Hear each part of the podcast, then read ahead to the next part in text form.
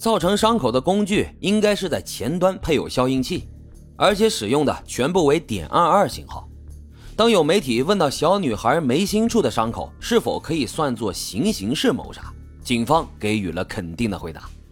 根据伤口分析可以推断，韩家三人在遇袭的时候并没有挣扎，很有可能在事先甚至都不知情。那是谁如此残忍地将一家三口送上了西天，甚至连一个六岁的小孩都不放过呢？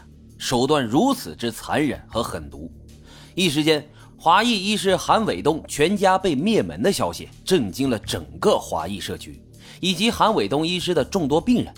大家纷纷在案发地点送上了鲜花，悼念这一家人的离去。与此同时，大家议论纷纷，警方呢也是压力重重。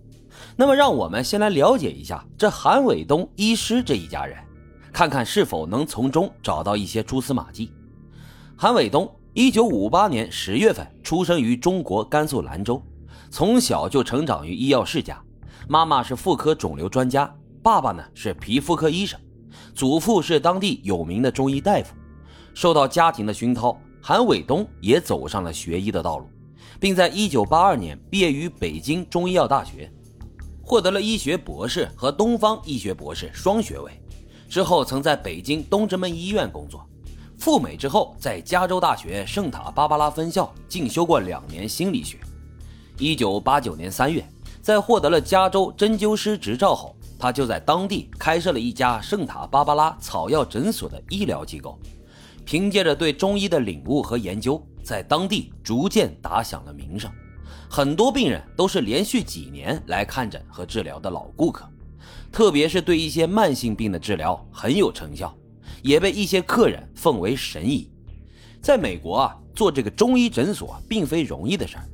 但是韩伟东凭借着流利的英文，不仅打开了华人市场，还逐渐开拓出圣塔芭芭拉社区的精英人士群体。他的病人基本上都是中产阶级以上的白人，门诊费也比较高，和一般针灸中医师的门诊大约七十美元左右相比，他每一次的门诊费已经达到了一百美元。但还是客人络绎不绝。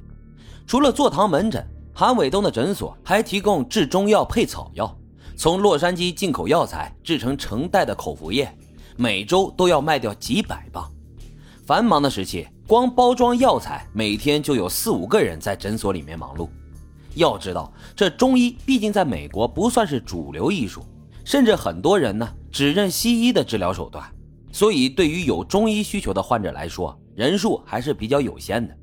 如果一个中医师每月收入能有五六千美元，那就已经相当不错了。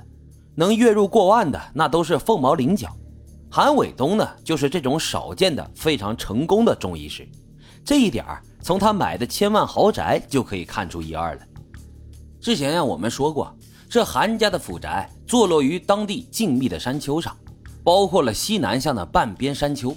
现在价值已经超过三百二十万美元，并且因为韩伟东的行业关系，院落里不仅有各种树木花草，还种植了很多中草药。